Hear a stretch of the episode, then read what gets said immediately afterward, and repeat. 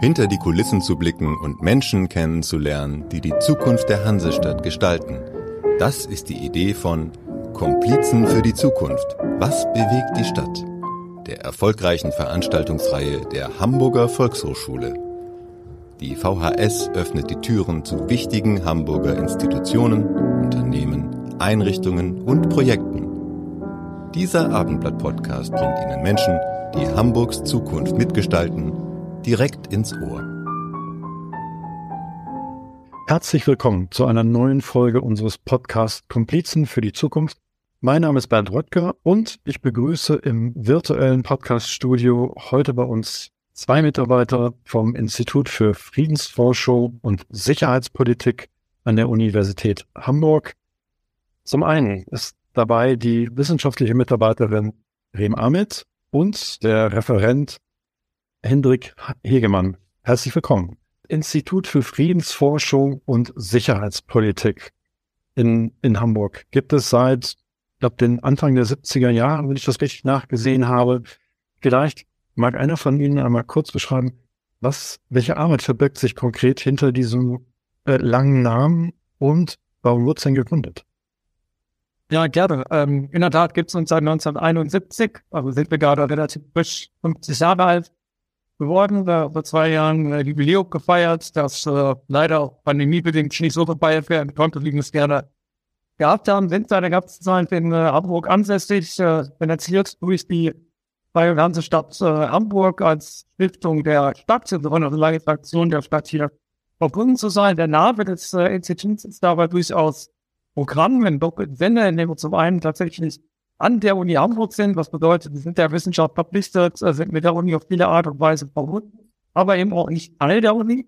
Was ist nicht der Universität Hamburg, was sozusagen bedeutet, dass wir Aufgaben des Wissenstransfers, der Politikberatung bei uns nochmal eine größere Rolle haben, als es vielleicht einem klassischen Uni-Institut der Fall wäre.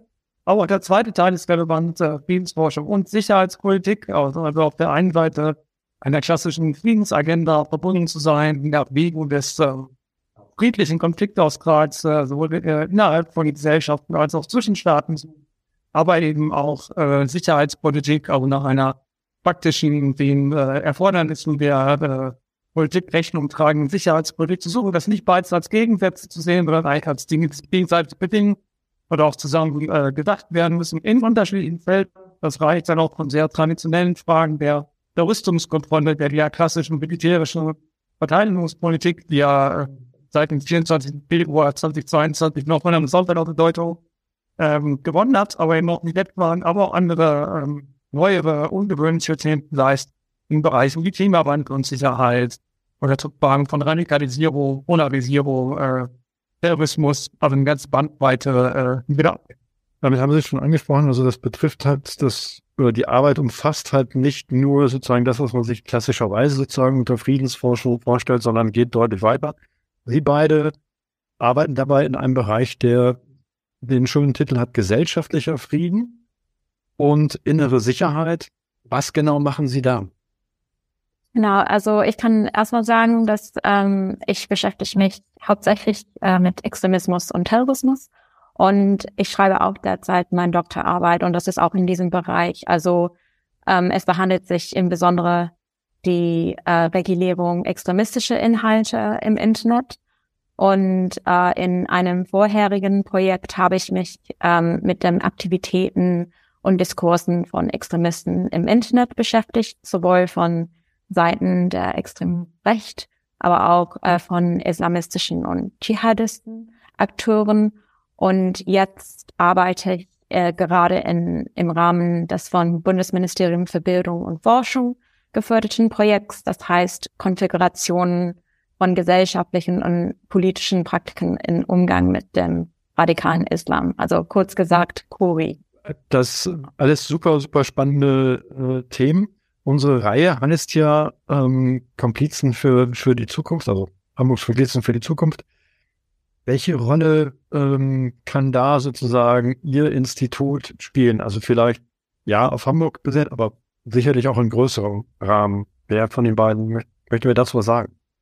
Ja, ich schließe vielleicht äh, damit direkt an, das, was, äh, was Mim gerade gesagt hat. Denn gerade diese Themen, beschrieben hat, kommen wir so ein bisschen aus der Idee raus, dass Frieden gar nicht etwas ist, was äh, nur in klassischen Konfliktgesellschaften, etwa des globalen Südens behandelt wird oder aktuell in der Ukraine, sondern dass das auch in kleinen etablierten, überall friedlichen Gesellschaften Mitteleuropas durchaus etwas ist, was äh, fragil ist, was nicht einfach vorausgesetzt werden kann, was im ganz alltäglichen Alltag auch eine Rolle spielt. Also von Debatten darüber, wie wir mit dem Klimawandel umgehen, über Arbeitskämpfe, ähm, über andere Fragen, wo es einfach um so einen äh, ja, konstruktiven Konfliktaustrag, gerade in krisenhaften Zeiten geht, der durch Populismus, Terrorismus ähnliche äh, Formen herausgefordert wird. Und das ist natürlich auch in Hamburg so.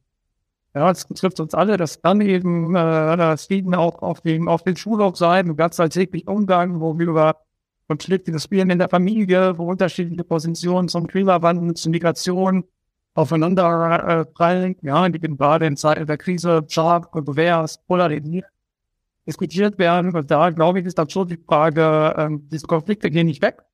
Ja, und das heißt also, das, was wir uns am gesellschaftlichen Frieden vorstellen, ist nicht Harmonie, ist nicht auch per se eine Art, eine Art Friedhofsruhe, weil diese Konflikte müssen ja ausgetragen werden. Wir können ja auch im Tief sein, wir die neue Ideen entwickeln, ähm, ja, gebrachte Ideen hinterfragen.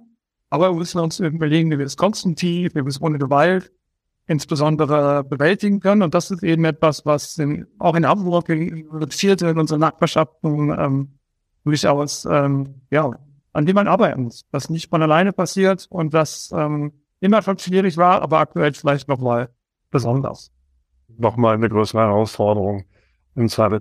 Nun ist es ja wahrscheinlich so, dass Sie als Institut ähm, an der Uni wahrscheinlich eher, eher theoretisch sozusagen arbeiten, die ähm, Konflikte untersuchen, die Ursachen vielleicht auch der Konflikte, vielleicht auch theoretische Lösungsansätze suchen, aber ja keine so stellt mir das jetzt was vor, korrigieren Sie mich gerne, keine, äh, keine praktische Hilfe in dem Sinne geben? Oder wie erleben Sie sozusagen, dass Ihre, dass Ihre Arbeit, mh, hm, ja, dass das sozusagen hilft, Konflikte zu, zu lösen?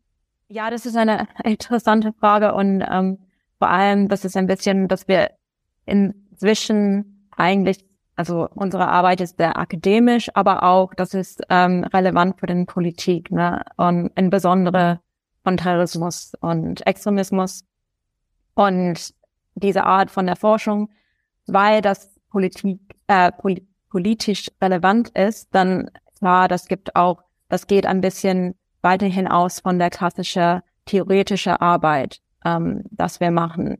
Und das ist auch eine spannende Frage mit ähm, Auswirkung oder Relevanz unserer Arbeit in der Gesellschaft. Und, und Henrich hat das auch ein bisschen gesagt vorher. Und ähm, genau, also es ist schwer zu sagen, also wie viel Einfluss äh, die eigene Arbeit hat äh, in der realen Welt. Ähm, aber wir machen also auch Policy-Arbeit und, und theoretische Arbeit. Aber Hendrik gerne ergänzen. Ja, ich, finde, also ich finde auch Tat, das ist eine Frage, die wir uns auch stellen müssen. Wir werden letztlich durch Steuergelder finanziert. Und insofern ist natürlich bei uns auch die Frage, wie sind wir relevant und wie hat das einen Mehrwert für die Gesellschaft, einige uns stellen.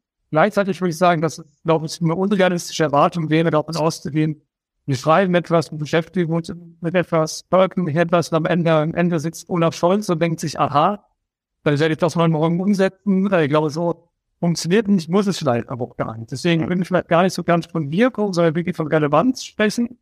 Und ich glaube, dass das versuchen wir schon, uns zu fragen, was sind Dinge, die auch Menschen jenseits unseres Instituts bewegen, die äh, und Beiträge dazu leisten kann.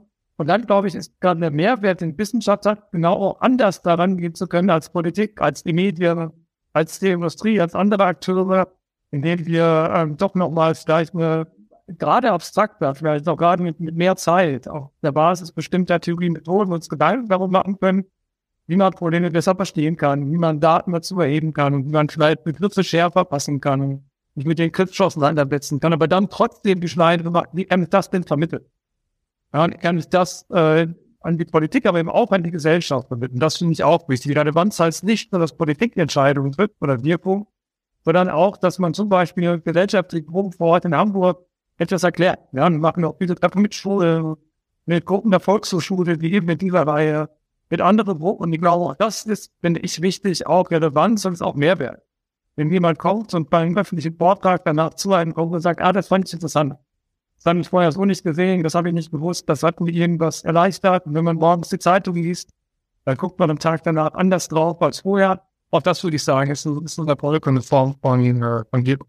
Ja, absolut. Ich wollte damit gar nicht sagen, sozusagen, dass, äh, ne, dass jetzt die, die Probleme dieser Welt alle auch lösen müssen um Gottes Willen, sondern ähm, äh, ja, einfach sozusagen zu sehen, wie, wie sehen Sie das? Sie haben es gerade erwähnt, die, äh, wir machen ja diesen Podcast gemeinsam mit der Hamburger Volkshochschule, die ja vor einigen Jahren diese Reihe äh, Komplizen für die Zukunft äh, ins Leben gerufen hat. Und da waren ähm, ja auch schon Besucher der Volkshochschule bei Ihnen im Institut.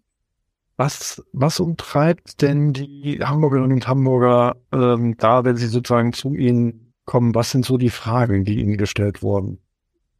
Wenn ich vielleicht mal starten kurz, und ich glaube, äh, also mein Fall ist sehr spannend. Also als, als Besucher so ins Haus ich finde es immer, immer gut, sich so ein bisschen aus der eigenen Blase zu bewegen, wäre ja auch mir Wissen und äh, eigene Themen in anderen Kontexten vorzustellen. Und spannend war für uns eigentlich, dass es gar nicht nur klassisch um die Details der Tagespolitik ging, also ob man jetzt für oder gegen Waffen in der Ukraine ist oder andere Themen, die natürlich wichtig sind, die Leute auch bewegen, man hat das eigentlich die Anfrage war, wie wir eigentlich genau arbeiten. Also das Interesse daran war, was wir machen, wie wir eigentlich zu Erkenntnissen kommen. Das ist bei uns natürlich auch weniger plastisch, als wenn nur eine Gruppe in ein Labor geht, andere wissenschaftliche Einrichtungen, wo man dann blubbernde Gefäße sieht und äh, große bunte Geräte. Das haben wir eben nicht, sondern das ist der Alltag, auf der vergleichsweise ähm, unspektakulär, in dem wir im Wesen schreiben und Dinge auseinandersetzen und dem versuchen, ja, Einkauf uns tief in Fälle einzuarbeiten oder für viele Fälle bestimmte Daten zu erheben. Etwa gibt es mehr Konflikte, weniger Konflikte. Gibt es ein bestimmtes Muster, dass die in bestimmten Konstellationen öfter auftreten, schneller oder später beendet werden. Das war interessant und denke ich auch wichtig, dass Leute auch verstehen, ähm, ja, die Ergebnisse einzuordnen, äh, wie man das öffentlich darstellt, was kann man daraus lernen, wo sind vielleicht auch Grenzen. Und der zweite spannende Bereich war, dass Leute noch so ein bisschen wissen wollten, wer begeht denn eigentlich Frieden? Also könnt ihr uns eigentlich was an die Hand geben? Ähm, äh, Gibt es irgendwelche Erkenntnisse, die man mitnehmen kann? Was, was funktioniert sozusagen? Und da war natürlich unsere Antwort zu sagen, äh, das ist Jein, ja, wie eine berühmte Hamburger Hip-Hop-Band mal äh, formuliert hat. Und ähm, da würde ich sagen, kann man, gibt es kein einfaches pauschales Rezept, dass man sagt, folgende drei Zutaten, dann läuft das mit dem Frieden. Und trotzdem gibt es natürlich Erkenntnisse. Ja, dass man, äh, manche davon werden gerade sehr kontrovers diskutiert. Also ein klassisches Beispiel wäre die Erwartung, dass äh, Handelsverbindung, andere Verbindung zwischen Gesellschaft und Frieden fördern. Ja, in jetzt gerade im Kontext des Dings. Was ja gerade, was ja gerade durchaus hinterfragt wird nach den Schocken. Genau, wobei ich Ihnen sagen würde, dafür Wissenschaft sagen, es kommt darauf an, was man damit meint. Also meint man damit einseitige Abhängigkeiten mit staatsnahen Konzernen in einem Bereich mit Energie oder meint man sowas wie gegenseit gegenseitigen, auf beiderseitigen ähm, Abhängigkeiten, und Austausch zwischen Gesellschaften, ja, eine breite Eigennetze. Man vielleicht eher an sowas wie die Europäische Union denken würde. Ja, deutsch-französische Beziehungen, die dann von ähm, Industrie bis zur Städtepartnerschaft reichen. Sowas würde da vielleicht eher vorstellen. Das kann dann eben schon funktionieren. Also würden wir auch so eine, ähm, es kommt drauf an. Ähm, also vielleicht muss man da auch genauer dann am Ende hingucken, hinschauen, was ist dann wirklich Handel, der wandelt. Am Ende ja das berühmte äh, Stichwort. Sind denn sozusagen, vielleicht blicken wir nochmal zurück irgendwie auf die, auf die Geschichte, ähm, kurz des, äh, des Instituts. Wenn ich das richtig nachgelesen habe, ist das ähm, Institut wurde gegründet auf Anregung eines Bundespräsidenten und hatte ja bis vor ein paar Jahren einen, würde man sagen, durchaus ähm, eine exponierte, ähm, einen exponierten Wohnsitz, um das mal vielleicht, äh, eine exponierte Adresse. Vielleicht mögen Sie dazu noch so ein bisschen was sagen wo, was, was war das und wo sind Sie heute? Ich versuche vielleicht einfach nochmal, wie jemand, der einfach ein paar Jahre länger als ich im Institut stecke, bin ich vielleicht ein Geschichte der Ansprechpartner. Wir haben lange in, in äh, Blankenese gesessen, am äh, Breitensteiner Ufer, das hier in Hamburger in äh, etwas sagen wird, äh, mit einer äh, ganz äh, mit schönen Bilder im Grunde genommen, die aber irgendwann einfach auch zu klein äh, uns wurde, äh, zu dem Wachstum, damit wir umgezogen hierher jetzt ähm, an den Schluck, also auch in die Nähe der Universität physisch. damit auch, äh, gleichzeitig aber auch Teil eines gewissen ja, Akademisierungsprozesses ist, also auch durchaus eine inhaltliche Bedeutung hat. In einem Gebäude, das auch viele darüber kennenlernen, äh, aber vielleicht eine schlechte Erinnerung haben, weil es nämlich früher ein Finanzamt war, äh, dass wir dann äh, eingezogen sind, äh, dass man zusätzlich vielleicht auch kennt ähm, für Filmfans, das ist nämlich das Gebäude, in dem der Hauptmann von Köpenick äh, gedreht wurde, äh, mit äh, Heinz Riemann. Und da ist es tatsächlich das äh, Rathaus von Köpenick. Wenn man uns besucht, sieht man auch im Eingangsbereich noch ein paar Bilder, wie die Kameras damals versucht haben, die damals noch Bahnen und Straßenbahnen auf der Grindelallee nicht mit ins Bild zu nehmen, weil es jetzt im Originalzeitpunkt noch was gab. Äh, und da sind wir jetzt zu singen im, im Herzen Hamburgs, äh, sozusagen inzwischen. Wenn ein Gebäude, was auch sozusagen ja eine, eine entsprechende Geschichte dann, dann äh, mit sich bringt. Wie muss man sich das vorstellen? Wie groß ist ist das Institut, das ja vorher in der Villa untergebracht war. Also wie viele Mitarbeiterinnen und Mitarbeiter äh, forschen derzeit an Frieden und Sicherheit? Also ich weiß, ähm, dass wir ungefähr 80 äh, Mitarbeiterinnen sind, aber das ist nicht nur ähm, wissenschaftliche Mitarbeiterinnen, das ist auch Verwaltung und ähm, auch wir haben äh, Fellows auch am Institut und Doktoranden und so. Ähm, genau, und wir haben auch noch ein Gebäude in, in Hamburg, äh, wo die Rüstungskontrolle oder ein paar Kollegen von der Rüstungskontrolle da sitzen und auch ein Büro in, in Berlin auch. Oh no, okay. Was das bedeutet, Sie haben es gerade kurz erwähnt, Rüstungskontrolle, ähm, das ist sozusagen dann eher ein, ich sage jetzt mal, ein, ein ganz nicht theoretischer Part, den das Institut macht, sondern auch ein ganz praktischer Arbeit? Oder wie, wie müssen wir das da vorstellen? So? das sind schon auch äh, ForscherInnen, ja. äh, die da tätig sind, die eben zu diesem äh, Themenfeld arbeiten. Das sind also äh, auch die gehen jetzt nicht mit Waffenlager und äh führen diese Praxis durch, sondern machen eben forschen den da wie etwa internationalen Verträge ausgestaltet sind, äh, von den einen, die ja gerade auch äh, gekündigt wurden, ähm, oder in ähm, Schieflagenrat etwa zu Nuklearwaffen, äh, zu konventionellen Waffen, zu chemischen Waffen, zu Biowaffen, zu anderen Formen von Waffengattungen aber auch dazu eben neue Formen von Waffen damit abgedeckt werden können. Also zum Beispiel sowas wie ähm, Konflikte im Cyberraum, ja, die bisher kaum ähm, äh, verregelt sind oder so Fragen äh, auftreten wie, ähm, äh, wann darf man, gibt es sowas wie Selbstverteidigung im Internet? Ja, äh, es gibt den klassischen militärischen Konflikten, aber gibt es sowas auch bei Cyber? Ja, und all, all solche Fragen spannend sind. Oder bei künstlicher Intelligenz, wenn man den daran schenkt, äh, automatisierte Waffen zu haben, die bei künstlicher Intelligenz gesteuert werden, wie kann man Ende halt anklagen? Ja, man kann über eine künstliche Intelligenz zwar den internationalen Strafgerichtshof sehen, der ist dann für was verantwortlich, wird so etwas geregelt. Sollte was verboten werden, ähm, da nutzen solche Fragen die Kolleginnen war. Also auch das sozusagen eher eine, ähm, äh, ja, also eine Forschungsarbeit auch, auch, auch dort. Genau. Ähm, vielleicht müssen wir sozusagen, wenn ich jetzt schon mal die Chance habe, mit äh, zwei ähm, Mitarbeitern der, ähm, der Friedensforschung zu sprechen, müssen wir, glaube ich, einmal kurz, kommen wir nicht dran vorbei, auch wenn wir es nicht tagesaktuell machen können und wollen, ähm, einmal über den größten Konflikt, äh, Friedenskonflikt, den wir gerade haben, erleben, äh, sprechen, nämlich den äh, schrecklichen Krieg, äh, den, den Russland gegen die Ukraine angefangen hat. Wie beschäftigt das Ihr Institut und vielleicht Sie gar nicht im, im, im direkt, aber vielleicht, wie beschäftigt Ihr Institut das und was machen Sie da gerade und wie blicken Sie vielleicht darauf?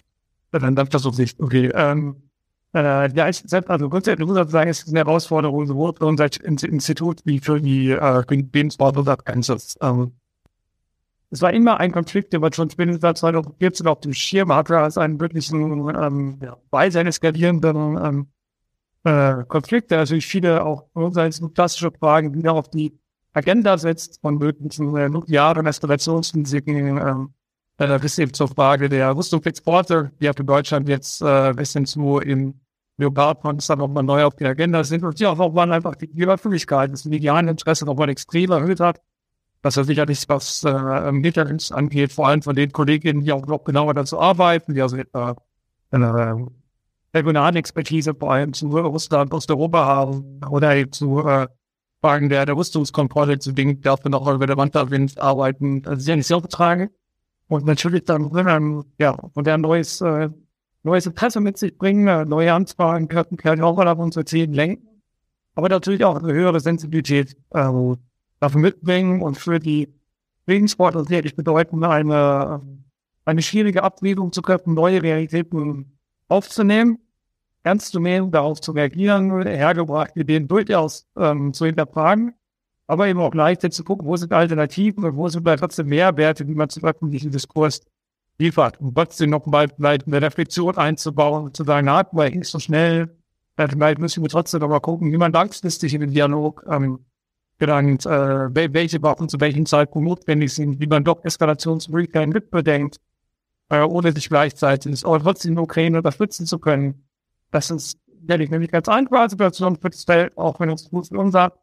Aber auch eines, das natürlich gleichzeitig Relevanz der eigenen Themen nochmal äh, unterstreicht und auch Möglichkeiten, eben aktiv in die Öffentlichkeit zu gehen, was viele Kolleginnen dann ja auch sehr aktiv tun.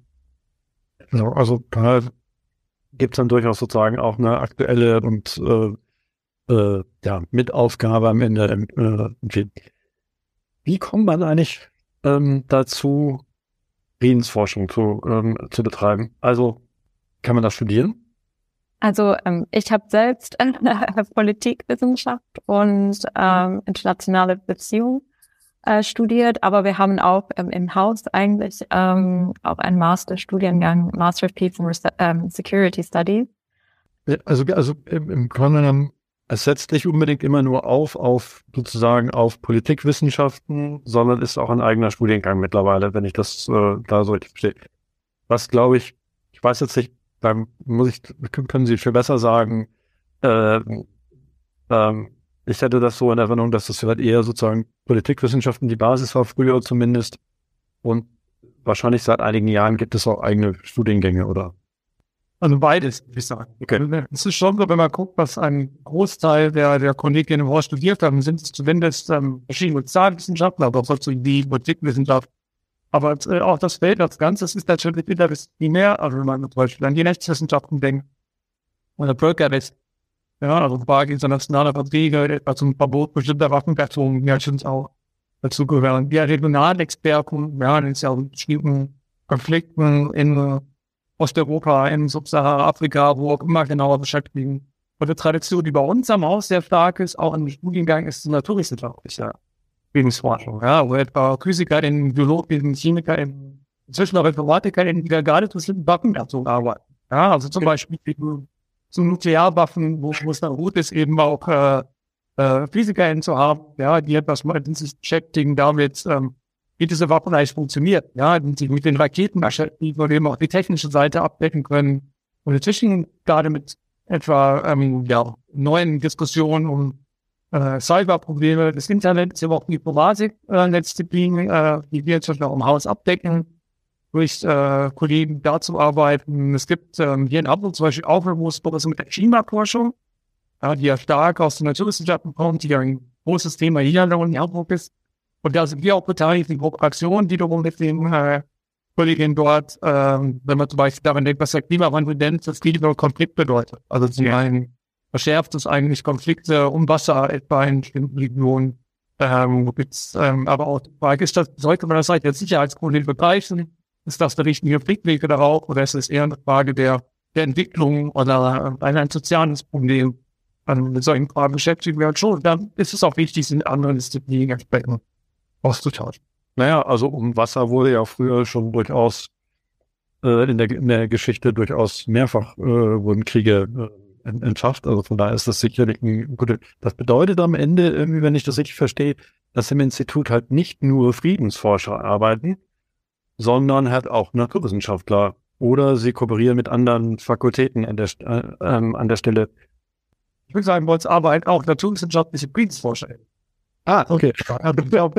Forschung ist keine Subdisziplin der Politikwissenschaft, sondern es gibt eben unterschiedliche Disziplinen, die man Frieden nachdenken. Mhm. Ja, das ist äh, ähnlich in anderen Feldern eben auch. Das ist genau über der Klimaforschung. Es gibt eben auch ähm, Leute aus der Soziologie, aus der Meteorologie, aus der Physik, aus der Geografie, die über Fragen des Themas nachdenken. Und wenn man Frieden und Sicherheit als eine Art Querschnittsthema begreift, dann kann man natürlich auch sehr verschiedene Perspektiven drauf gucken. Auch die Geschichtswissenschaft zum Beispiel jetzt dazu in den Akten, aber überlegen kann, wie sind denn in der Geschichte Friedensverträge entstanden? Ja, also um äh, das Frieden, äh, um äh, Betrag, Betrag und Versailles und so weiter und so fort. Wie ist das vielleicht gelaufen? Ähm, kann man das vergleichen? Wie ist es zustande gekommen?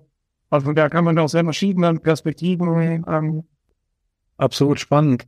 Ähm, muss ich zugeben, war mir so nicht, war mir so nicht bewusst, aber es klingt total einleuchtend. Ähm, wenn wir vielleicht nochmal zurückkommen auf Ihren speziellen, ähm, auf Ihr spezielles äh, Arbeitsgebiet an der Stelle, ähm, war das sozusagen schon immer so ein Bestandteil des Friedensforschungsinstituts ähm, oder ist das im Laufe der Zeit dazugekommen ähm, und hat sich sozusagen mal gesagt, okay, wir müssen Frieden und Sicherheit auch anders definieren, als man es vielleicht früher getan hat?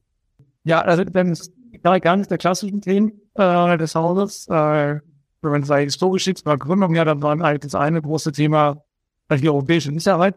Ähm, gerade im Verhältnis zu Russland, äh, zur NATO, aber auch was die EU in dem Bereich zunehmend macht, die OSZE als Organisation eine lange Tradition. Hier im Haushalt, äh, also eben die letzte sozusagen gesamteuropäische Institution. In dem Fällen das andere große Thema war klassisch eigentlich die, die Rüstungskontrolle, also eben ähm, nukleare äh, Abschreckung, äh, äh, Rüstungskontrollkriege äh, zu bestimmten Waffen dazu ähm, solche Themen. Und ähm, eigentlich ist das Thema, äh, dass wir inzwischen als Gesellschaft über kriminelle Sicherheit hier betreuen, abzuwissen, seine Hintergründe eigentlich in den anstehenden Septembers. Ja, egal, das Thema Terrorismus stark auf die Agenda setzen, dann auch den Krieg gegen den Terror und damit fragen, das Verhältnis von Freiheit und Sicherheit zum Beispiel, aber auch gesellschaftliche Radikalisierung, also was sind eigentlich bestimmte Kontexte, Prozesse, warum Leute sich solchen Gruppen anschließen, am Ende unter Umständen zu Gewalt greifen und es hat sich aber ein zunehmend erweitert. Ja, daraus kam dann die Fragen auch etwa ähm, der Rechtspopulismus, ja, die nicht zwangsweise zu politischer Gewalt führen, aber trotzdem vielleicht ähm, ja, den friedlichen Konflikt austragen innerhalb von Gesellschaften doch ähm, Herausforderungen stellen, die in der Reihe von Ländern dann zunahmen oder eben auch die Frage, wie man eigentlich mit den Krisen der Gegenwart umgeht, wie sich das eben konstruktiv bearbeiten lässt. Also kann man eigentlich von diesen noch vergleichsweise traditionellen Sicherheitsthema des, des War on Terror, der Anschläge des 11. September, haben wir uns eigentlich zunehmend erweitert zu so einer Grundsatzfrage, gehen eigentlich überwiegend friedliche und demokratisch organisierte Gesellschaften mit solchen Konflikten um? Und unter welchen Bedingungen wird es aber vielleicht dort auch schwierig, das ähm, gewaltfreien konstitutiv zu gestalten? Unsere Agenda aktuell mal so ähm, grob umreißen würde. Das ist ja absolut spannend, wenn man sich überlegt, da schließt sich dann am Ende ja ein Kreis. So, wenn wir uns zurückerinnern, dann hatte ja Hamburg durchaus im, in dem, ähm, bei den Anschlägen auf, den, auf das World Trade Center äh, durchaus auch eine andere Rolle, muss man sagen. Und wenn sich dann, wenn dann so etwas wiederum daraus entsteht, ist es ja eigentlich, finde ich, eine, äh, eine tolle Entwicklung.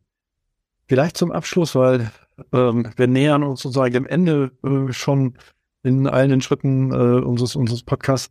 Wenn Sie so, und vielleicht das einmal an, an beide einzeln ähm, gefragt, wenn Sie so aus Ihrer Erfahrung und Ihrer Arbeit ähm, so vielleicht einen Wunsch hätten, ähm, was wir brauchen sozusagen wirklich für ähm, ein friedliches Miteinander. Und damit meine ich jetzt sowohl Staaten als auch sozusagen die Gesellschaft. Ähm, was sozusagen was wäre da sozusagen so, ja, ein größter Wunsch von den beiden? Vielleicht fangen Sie an, Frau Mohammed.